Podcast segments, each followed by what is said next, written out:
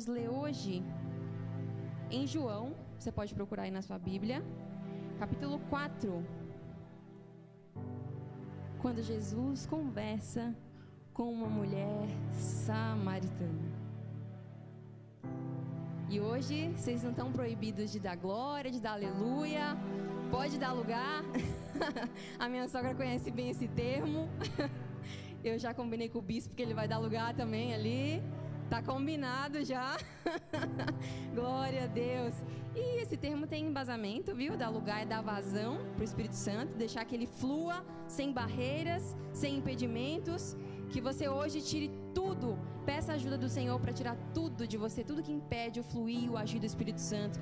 Que Ele aperfeiçoe a sua obra hoje em você que você saia daqui hoje diferente.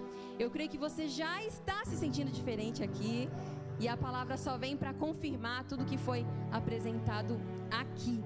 E diz assim, ó, o versículo 4 de João. Eu quero começar lendo uma frase curta desse capítulo que faz assim, ó. Era-lhe necessário passar por Samaria. Jesus precisava ir da Judéia para a Galileia. E ele tinha duas opções. Cruzar o Jordão, que era um caminho mais longo, e era um caminho muito usual pelos judeus, porque os judeus não se davam bem com. Ai meu Deus, vou pregar aqui com a pastora Thalita me olhando. que bem, se intercede por mim aí, varoa. ela sabe, ela tem. Ela, a gente já conversou bastante sobre isso, quanto é difícil, né, pastora? E ela é linda, tá ali, ó, me vendo pregar, meu Deus do céu, me ajuda. E, e ele precisava ir da Judéia para a Galileia. E ele tinha duas opções: ele poderia cruzar o Jordão, que ia demorar mais tempo, ou ele podia passar por Samaria. Mas Jesus, ele sentiu a necessidade de passar por Samaria. Jesus, sendo judeu, resolveu, quis passar por Samaria. Porque em Samaria tinha um propósito. Tinha alguém ali com o coração disposto, voluntário a se arrepender. E Jesus sabia disso. Você pode se achar indigno de receber uma visita de Jesus. Você pode te sentir, ah, eu não, né? Eu não, eu não sou digno de ser visitado por Jesus nessa noite. Mas Jesus sentiu a necessidade de passar por Samaria. E Ele está passando por aqui hoje. E você vai ser visitado de uma forma especial e poderosa. E Ele vai falar contigo no profundo, oculto. E havia ali em Samaria um coração humilde, disposto ao arrependimento. E com seu amor, Jesus, Ele é o amor. Ele se desprende desses padrões religiosos a fim de levar para uma mulher a salvação. E aí ele passa por Samaria, e aí o resto do texto, no versículo 5, diz assim: Assim chegou cidade de Samaria chamada Sicá, perto das terras de Jacó, que Jacó dera a seu filho José. Havia ali o poço de Jacó, o famoso poço de Jacó. Jesus, cansado da viagem, sentou-se à beira do poço. Isso se deu por volta do meio-dia. Até chegar a Sicá, Jesus já tinha andado, já tinha passado por seis cidades. Samaria ficava quase que no meio entre a Judéia e a Galileia. E ele estava cansado, ele queria água. Ele se assentou ali no poço de Jacó. E ainda faltava mais cinco cidades para ele chegar até a Galileia. E veja, irmãos, às vezes Deus nos pede tão pouco, né? Eles nos mostram às vezes alguém ali do nosso lado chorando, precisando de um abraço. Nos mostra alguém ali caído, precisando ser levantado. E aqui a gente vê um Jesus que para ir da Judéia até a Galileia a pé, debaixo de um solão, para cumprir um propósito na vida de uma mulher. Jesus é um exemplo maravilhoso, perfeito e completo que pode nos ensinar como sermos verdadeiros cristãos. E às vezes Deus nos pede tão pouquinho, né? E a gente recua, a gente se intimida, a gente deixa a carne dominar sobre o espírito que tem que, que reinar. E a gente sabe que o sol do meio-dia é aquele sol que fica centralizado bem acima cima, a sua luz vem reta e é quase impossível no meio-dia você achar uma sombra, um lugar para você descansar. E aqui diz que foi nessa hora que Jesus se assentou ali no poço de Jacó, por volta do meio-dia. E não era um horário habitual para se buscar água, por causa do sol, o sol muito forte. Então não era um horário onde as pessoas costumavam é, ir buscar água. Então, para alguém como a mulher samaritana, que queria passar desapercebida, porque ela tinha tantos pecados, tantas coisas ali enraizadas nela, que ela não socializava. Para ela era mais confortável ir buscar água num horário onde o sol era muito forte. A gente usa aquela expressão o sol de rachar o coco, o sol do meio-dia. E ali ela queria passar desapercebida, por isso que ela ia naquele horário. Só que ela não sabia que naquela rotina de ir todos os dias, todos os dias ir e vir, naquele belo dia, ela seria surpreendida. Talvez você veio aqui neste culto hoje pensando: ah, vou lá prestigiar a mocidade, vou lá dar uma força, vou lá ajudar. Mais um culto, glória a Deus. Não, irmãos. Deus vai te surpreender hoje. Nessa rotina de ir e vir, hoje Deus vai te surpreender, vai falar com você profundamente ali no 7 continua a palavra, diz assim, ó: Nisso veio uma mulher samaritana tirar água. Disse-lhe Jesus: Dá-me um pouco de água. Os seus discípulos tinham ido à cidade comprar comida. A mulher samaritana lhe perguntou: Como o Senhor, sendo judeu, pede a mim, uma samaritana, água para beber? Porque os judeus não se davam bem com os samaritanos. E só para contextualizar, para quem de repente não conhece essa passagem da Bíblia, que você possa vir a conhecer e meditar na sua casa, eu te estimulo a ler e entender um pouquinho mais.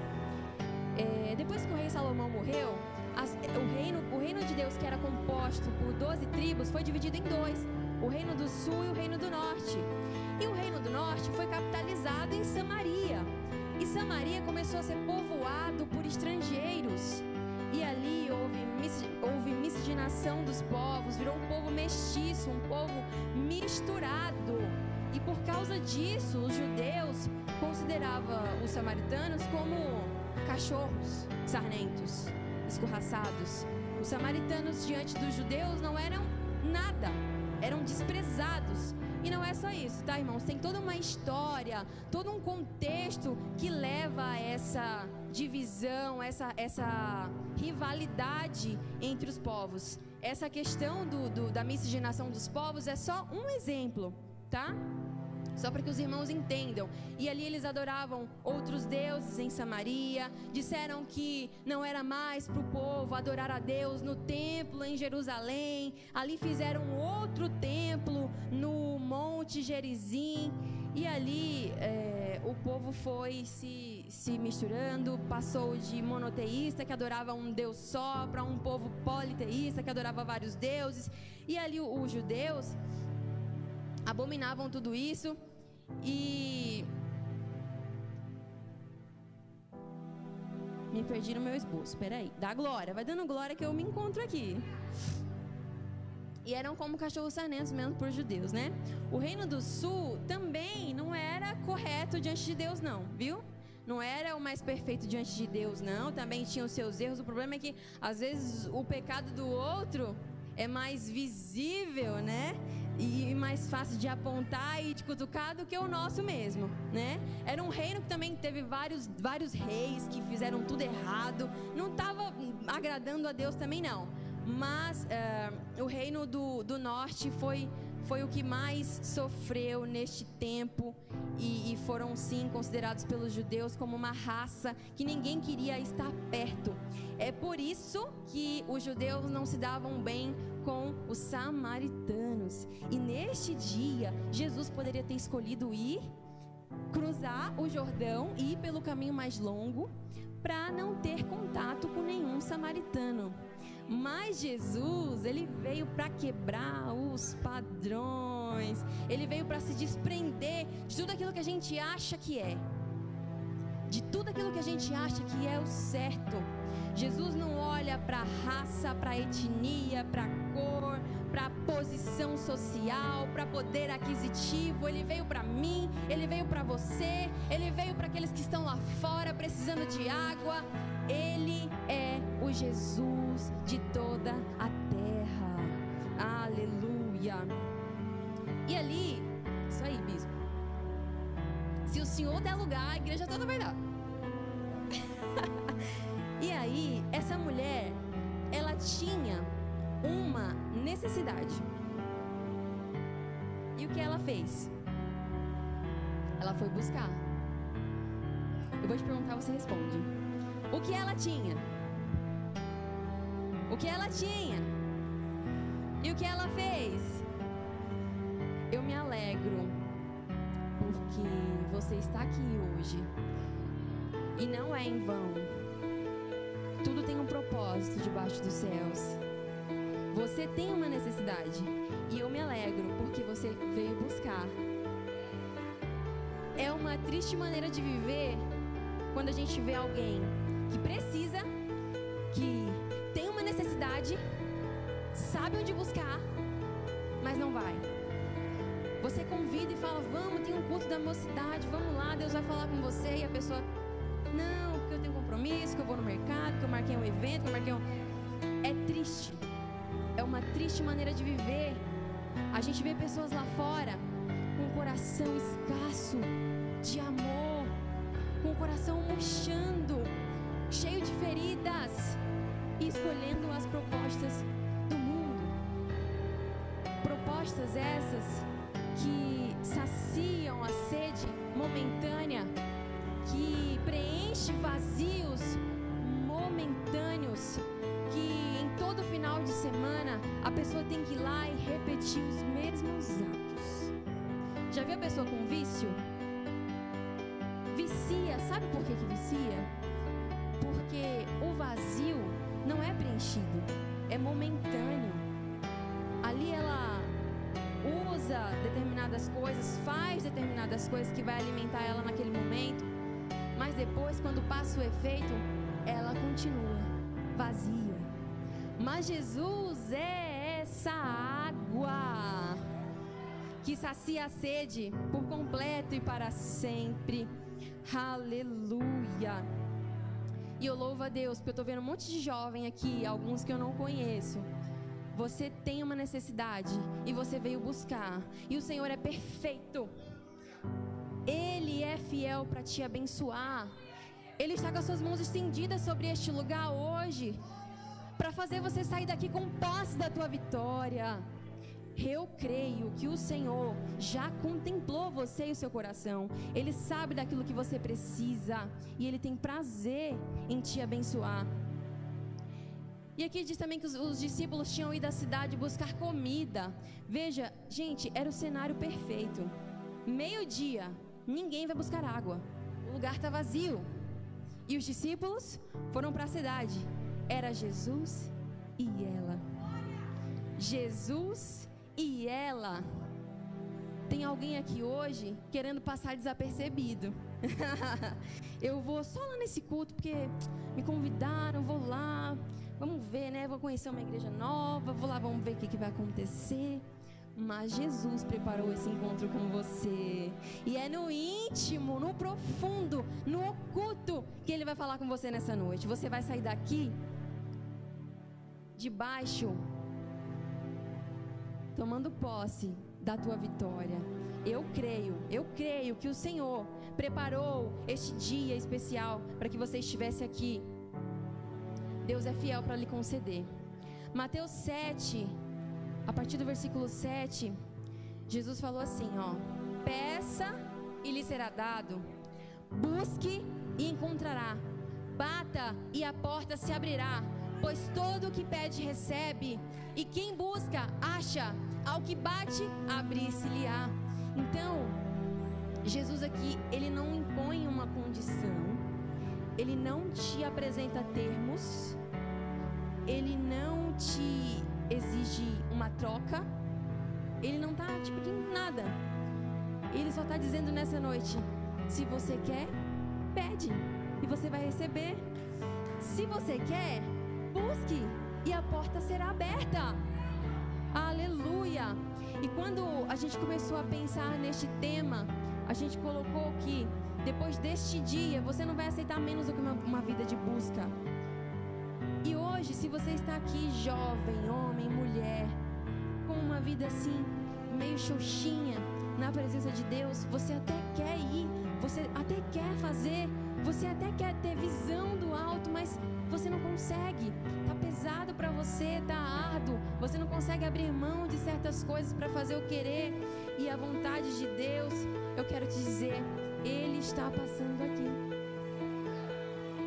Ele está passando aqui, está dizendo para você, se você quer, pede.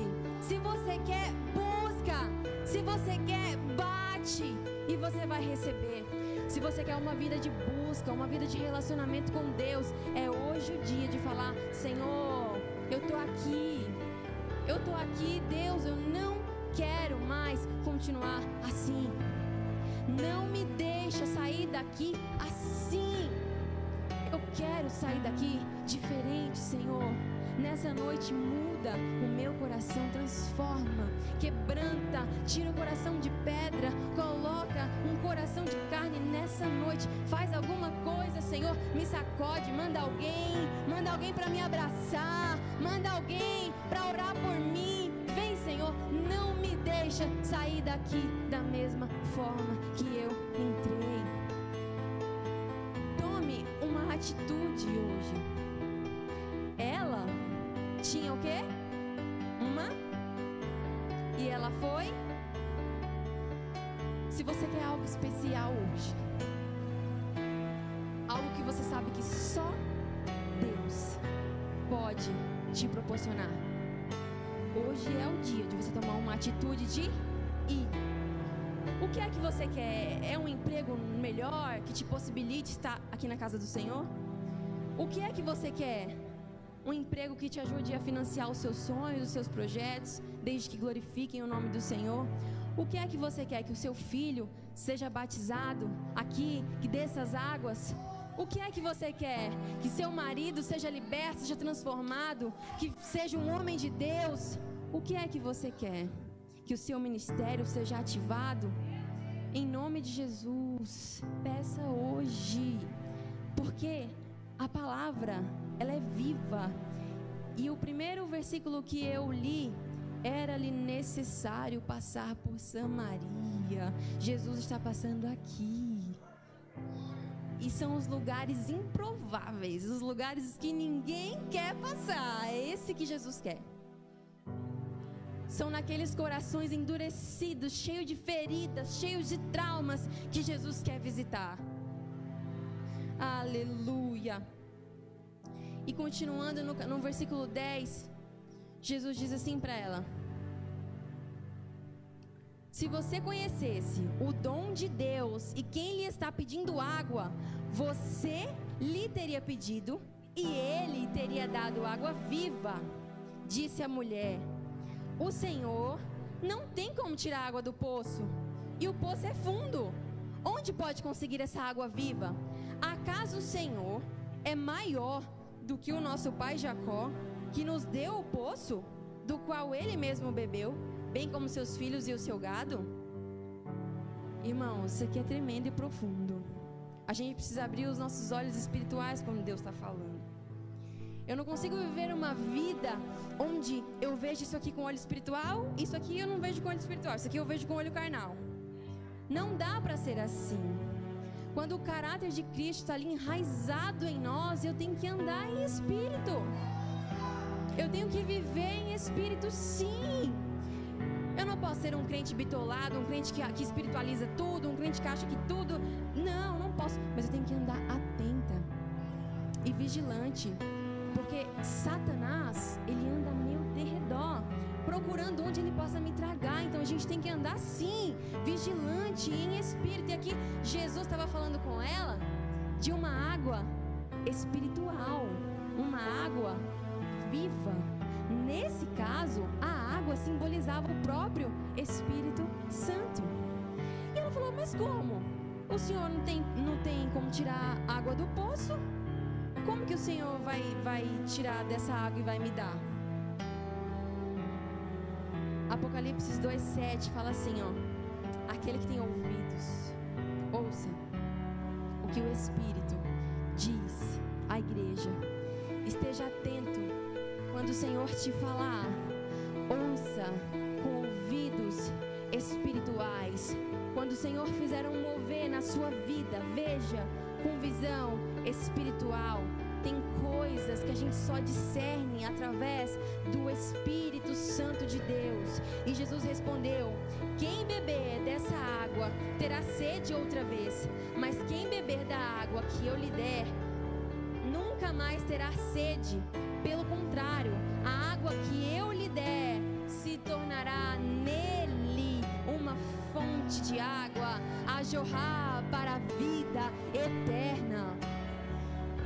Jesus está explicando para ela: se eu te der da água do poço, você vai sentir sede de novo. Se você for se saciar com aquilo que o mundo te oferece, no outro dia você vai sentir sede de novo. Você vai sentir fome de novo. Você vai sentir o vazio de novo. Mas Jesus, ele é essa fonte de água viva.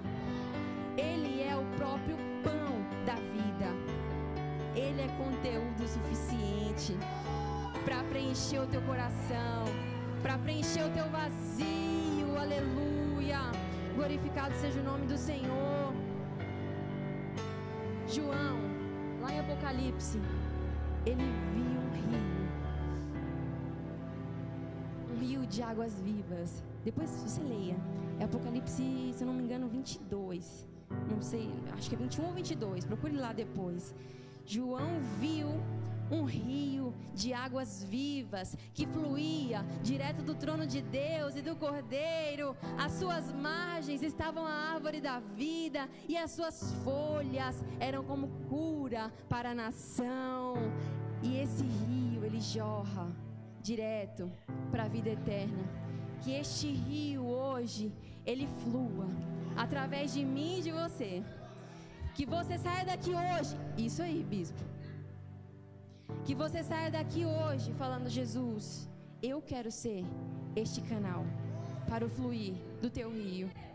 Senhor, depois deste culto, não porque eu estou pregando, porque eu sou pó.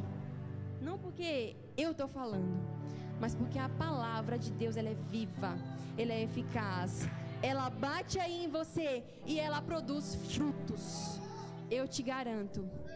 Hoje, saia daqui falando: Senhor, eu não aceito mais do que uma vida de busca. Não aceito menos do que uma vida de busca. Eu não quero mais do mesmo. Eu não quero mais a mesma vidinha. Chega de mais do mesmo. Eu quero viver algo novo. Deus coloca algo novo na minha vida, coloca pessoas novas na minha vida. Deus me leva para o meio de pessoas que me ajudem a crescer diante de Ti, pessoas que me ajudem a me levantar na Tua presença, Senhor. Eu quero viver algo diferente hoje. Não me deixa sair daqui da mesma forma que eu entrei. E diz assim, ó, João, João 37, 38. Se alguém tem sede, Jesus está dizendo: se alguém tem sede, venha a mim e beba.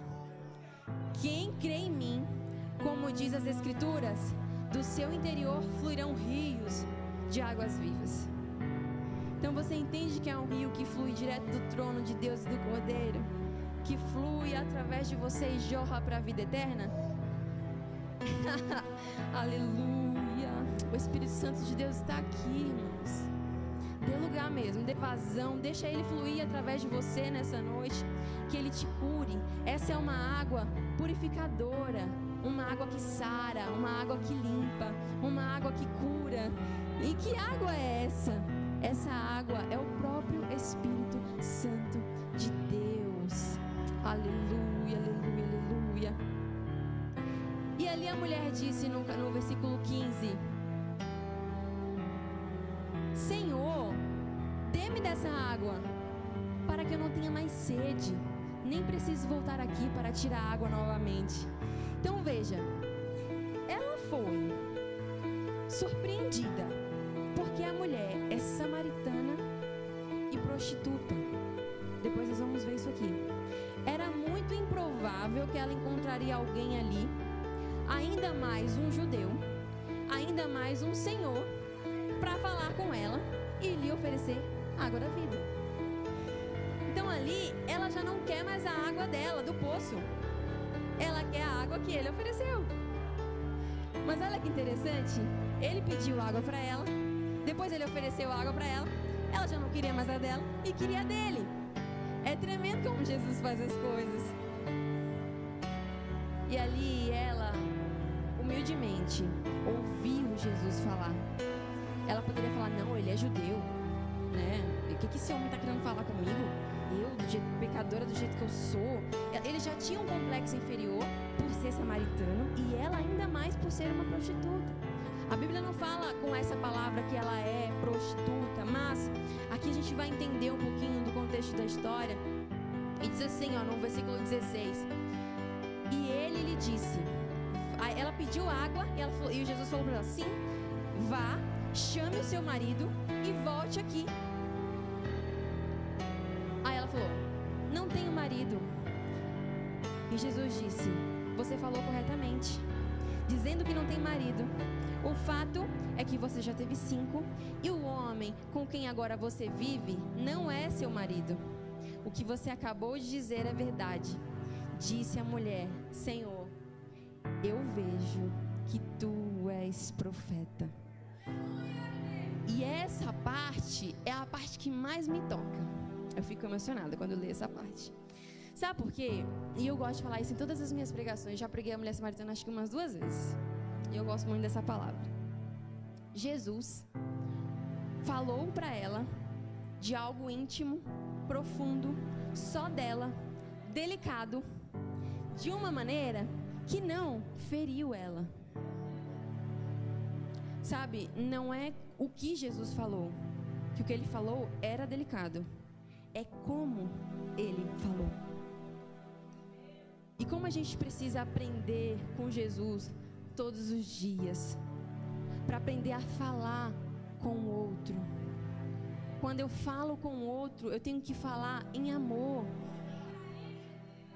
Quando eu corrijo alguém, eu tenho que corrigir em amor.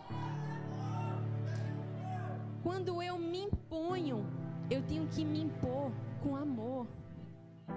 Porque há feridas causadas pelas palavras que para curar é difícil, irmãos. É difícil, é muito difícil. E essa parte desse texto me ensina muito. Porque Jesus falou de algo delicado que só ela sabia. De um jeito tão amoroso e bondoso, tão simplista.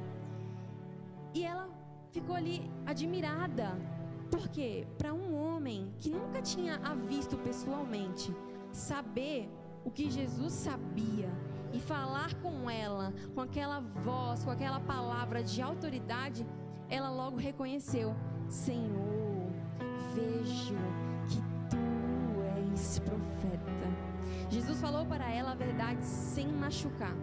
Revelou seus segredos mais íntimos, mais ocultos, mais sombrios, trouxe para a luz tudo que estava escondido nas trevas. Jesus, ele é essa luz. No culto do no lar, o irmão Luciano sempre falava: que Jesus nos, chama da, nos chamou das trevas para a maravilhosa luz. Eu lembro muito de você, Lu, quando, quando eu leio essa palavra. E Jesus, ele é essa luz. Quando você aceita e decide escolher Jesus, ele tira você das trevas, da escuridão e traz você para a luz. E quando você está na luz, tudo que está oculto, tudo que está enraizado aí é revelado. E quando é trazido para a luz, Ele próprio se responsabiliza por te curar, por te limpar, por te dar uma vida nova. Então, não se preocupe se você tomar uma decisão de ir para os braços de Jesus. Se eu chegar perto dele, os meus pecados vão ser revelados. Eu não posso ir na igreja, eu não posso ser cristão, não posso ser crente, porque eu faço isso, eu faço aquilo, e se eu for lá, é, tudo vai ser revelado, vai ser trazido para a luz, e as pessoas vão ver, eu sou assim, eu sou assado. Olha, não se preocupe. O Deus que começa a boa obra, Ele é fiel para cumprir. Assim a palavra: Por acaso tendo Deus dito, não fará? Por acaso Deus tendo prometido, não cumprirá? Ele não é homem para que minta, nem filho do homem para que se arrependa. Então, se Ele fala para você hoje que Ele se responsabiliza por você, por aperfeiçoar, por cumprir a sua obra em sua vida. Não se preocupe se você estiver aí sendo tocada para dar um passo diante do Senhor nessa noite. Não se preocupe, porque Ele se responsabiliza por você e Ele vai estar com você em todos os dias da sua vida, ali do seu lado, no seu deitar, no seu levantar, na sua entrada, na tua saída. Ele é o guarda fiel de Israel. Seus olhos são como chama de fogo, nunca dormem, estão sempre atentos ali, estendidas as suas mãos ali para te cuidar, para te guardar. Aleluia. E ela, essa mulher, já tinha ouvido falar de Jesus antes. Porque desde que Jesus começou o seu ministério, muito se ouvia falar dele, né? Por onde ele passava, falavam: olha, é, ali vai o, um, um, um, homem que está se dizendo Messias, que está se dizendo Filho de Deus. Quem será esse, né? E muitos burburinhos ali aconteciam a respeito de Jesus. Quem será esse que estão falando? E ela, essa mulher, ela devia ter pouco conhecimento a respeito das Escrituras, a respeito da Bíblia, mas ela, ela conhecia Jesus de ouvir falar, sabia que, que tinha um Messias prometido, ela sabia disso, por isso ela identificou Jesus. Através da sua palavra de autoridade, de amor, de paz, de compaixão, de graça, ela pôde identificá-lo. E isso é tremendo. Ela, ele não falou que ele era Senhor. Em nenhum momento até aqui ele falou que era o eu sou. Até aqui ele não falou quem ele era. Ela o identificou. Aleluia. E é incrível, irmãos, quando as pessoas conseguem assemelhar a gente com aquilo que ela ouviu falar, não é? Ai, o irmão fulano é uma bênção, canta, prega, ministra, dança, é uma bênção. E isso precisa ser perceptível quando a gente é visto a importância do testemunho. Jesus ali com todo aquele amor não afrontou ela em nenhum momento. Talvez eu e você falaríamos, né? É, você tá com cinco maridos, você vive trocando de marido toda hora, você é uma prostituta, você, mas não. Jesus falou de um assunto tão delicado, de uma maneira tão amorosa e delicada com ela, tão bem. E ali ela pôde identificar Jesus ela percebeu que ele era o Messias das, das Escrituras. Então, que você possa ser é, alguém que se assemelha com o caráter de Jesus Cristo. Que as pessoas vejam em você um mover especial do Espírito Santo de Deus, que você possa exalar essa presença. Que você não só diga eu sou cristão, mas que você tenha atitudes que demonstrem que você é um cristão. E ali ela pôde identificar Jesus e assemelhar ele com coisas que ela ouvia falar a respeito de um homem que viria, um Messias. Ela pôde identificar e ela disse: Senhor, vejo que és profeta. No, cap... no versículo 20 diz assim: ó, ela, ela falando para Jesus: os nossos antepassados adoraram neste monte, mas vocês, judeus, dizem que Jerusalém é o lugar onde se deve adorar. Jesus declarou: Creia em mim, mulher, está próxima a hora em que vocês não adorarão o Pai, nem neste monte, nem em Jerusalém. Vocês, samaritanos, adoram o que não conhecem. Nós adoramos o que conhecemos, pois a salvação vem dos judeus. No entanto, está chegando a hora, e de fato já chegou, em que os verdadeiros adoradores adorarão o Pai em espírito e em verdade. São estes os adoradores que o Pai procura. Necessário que os seus adoradores o adorem em espírito e em verdade. Disse a mulher: Eu sei que o Messias, chamado Cristo, está para vir. Quando ele vier, explicará tudo para nós. Então Jesus disse para ela: Jesus disse para ela: Eu sou o Messias. Eu que estou falando com você. Só neste ponto, Deus se revelou para ela como o Eu sou. E ele disse: Eu sou o Messias. Veja, primeiro ela identificou ele como um profeta. Depois ele se revelou para ela como o Messias. Veja, Jesus não indicou para ela um lugar onde ela devia adorar. Jesus não falou para ela adore no Monte Gerizim, adore no Templo de Jerusalém. Jesus não falou para ela onde ela deveria adorar, mas como ela deveria adorar. Jesus ensina aqui para essa mulher como ela deve adorar em espírito e em verdade, porque o Senhor procura verdadeiros adoradores que o adorem em espírito e em verdade. Mas por quê? Porque Deus é espírito. É por isso que eu não posso dizer que isso aqui é espiritual, isso aqui não é, isso aqui eu olho com visão espiritual, isso aqui eu não. É, quando eu estou na igreja eu adoro, quando eu estou na minha casa eu não adoro. Não dá. De uma fonte só não jorra duas águas. Ou você jorra uma ou você jorra outra. Ou a doce ou a salgada. Não dá. Então, você tem que viver em espírito, andar em espírito, em santidade ao Senhor, ser separado no seu trabalho, ser separado na sua faculdade, separado dos padrões, daquilo que o mundo quer empregar em você. Você tem que falar: não, eu sou diferente, porque eu me alimento de um pão diferente, eu bebo de uma água diferente. E ali Jesus ensinou a ela que ela deveria adorar em espírito e em verdade. E ela buscou ouvir a verdade de Jesus com humildade, e ali ela recebeu a sua salvação. Quantos de nós perdemos a bênção porque não somos humildes para ouvir alguém nos trazer uma mensagem de Deus, uma pessoa às vezes com pouco conhecimento, com pouco vocabulário, a gente não tem paciência ali, às vezes a pessoa vem nos trazer algo de Deus tremendo e a gente não tem humildade para ouvir. A gente precisa de humildade, assim como ela teve. Ela deixou a água dela de lado, falou: Não, peraí, esse homem tem alguma coisa diferente, ele tem alguma coisa especial. Olha a autoridade com que ele fala. Olha as coisas da minha vida que ele revelou. Peraí, eu preciso ouvir esse homem. E ela, por ser uma. Ela se considerava uma raça inferior. Ela poderia falar: Não, não quero falar com esse homem, não quero saber, ele é judeu. Mas ela foi humilde. E ali ela recebeu a sua salvação. E diz a Bíblia que ela, quando os discípulos voltaram, estava Jesus conversando com essa mulher, prostituta samaritana, tudo improvável. E Jesus estava ali falando com ela, quebrando as, os padrões, quebrando as rixas do passado. Jesus estava ali reescrevendo uma nova história. E ele diz que ela deixou o cântaro dela de lado. Gente, a mulher foi buscar água. Ela deixou o cântaro de lado. Não quis mais saber de água.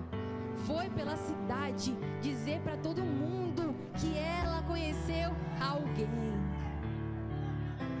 Aleluia. Deus vai transformar a sua vida de modo que você sairá daqui para transformar a vida de outras pessoas. Deus vai aperfeiçoar uma obra na tua vida e eu creio, isso é profético. Toma posse, recebe hoje. Se você quer tomar um, uma decisão hoje, tomar um passo diferente diante de Deus, Deus vai pegar aquilo que Satanás feriu você, aquilo, aquele veneno que Satanás colocou na tua vida vai transformar em antídoto para você sarar vida de outras pessoas. E você vai começar a olhar com visão espiritual. E você vai começar a identificar pessoas necessitadas da tua ajuda, do teu auxílio, da tua oração, do teu abraço, do teu cuidado, de ouvir uma palavra. E Ele é Cristo, Ele é Deus, Ele é o Rei, Ele é o Messias para os judeus, para os samaritanos para os estrangeiros, para aqueles que são, para aqueles que não são. Ele é o Rei de toda a terra. Ele é o Rei das nações. Ele é o Rei de todas as tribos. Ele é Deus. E Ele está aqui hoje, disposto a transformar você. E hoje não saia daqui da mesma forma como você entrou. Toma posse de cada palavra que foi dita, direcionada pelo Espírito Santo de Deus. Porque eu paguei um preço para estar aqui. Para estar aqui hoje trazendo a palavra. É o Espírito Santo que fala com você hoje. E se você foi tocado nessa noite, você dê um passo diante do Senhor. Em nome de Jesus. E eu queria chamar o, o Rafa já para subir. Aleluia. Obrigada, varão. Você é uma bênção. Josué deu lugar. E eu quero finalizar lendo Apocalipse 5. E eu já finalizo. Diz assim, ó. E você pode glorificar, tá? Porque essa palavra é tremenda. Ele é o Deus de todos os povos. E João viu essa visão. E eu vou compartilhar com você. Então vi na mão direita daquele que está sentado no trono um livro em forma de rolo, escrito de ambos os lados e selado com sete selos. Quem é digno de romper os selos e de abrir o livro? Mas não havia ninguém, nem no céu, nem na terra, nem debaixo da terra, que pudesse abrir o livro ou sequer olhar para ele. E eu chorava muito, porque não encontrava ninguém que fosse digno de abrir o livro e de olhar para ele. Então, um dos anciãos me disse: Não chore. Eis que o leão da tribo de Judá, a raiz de Davi, venceu, ele venceu para abrir o livro e os sete selos. Depois vi um cordeiro que parecia ter estado morto, em pé, no centro do trono, cercado pelos quatro seres viventes e pelos anciãos. Ele tinha sete chifres e sete olhos, que, que são os sete Espíritos de Deus enviados a toda a terra.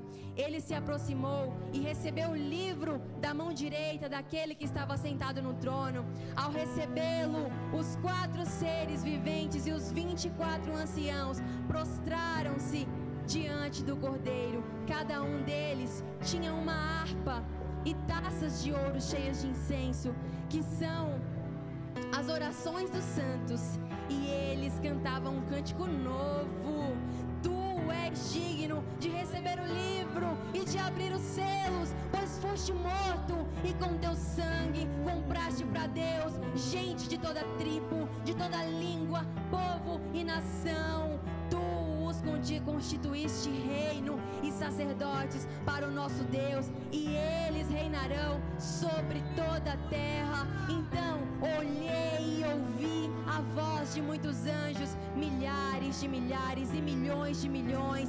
Eles rodeavam o trono, bem como os seres viventes e os anciãos, e cantavam em alta voz: Digno é o Cordeiro, digno é o Cordeiro que foi morto de receber poder, riqueza, sabedoria, força, honra, glória e louvor. Depois ouvi todas as criaturas existentes no céu, na terra, debaixo da terra e no mar, e tudo que neles há, que diziam: Aquele que está sentado no trono e ao Cordeiro, seja o louvor, a glória, o poder, todo poder para todo o sempre. Aleluia.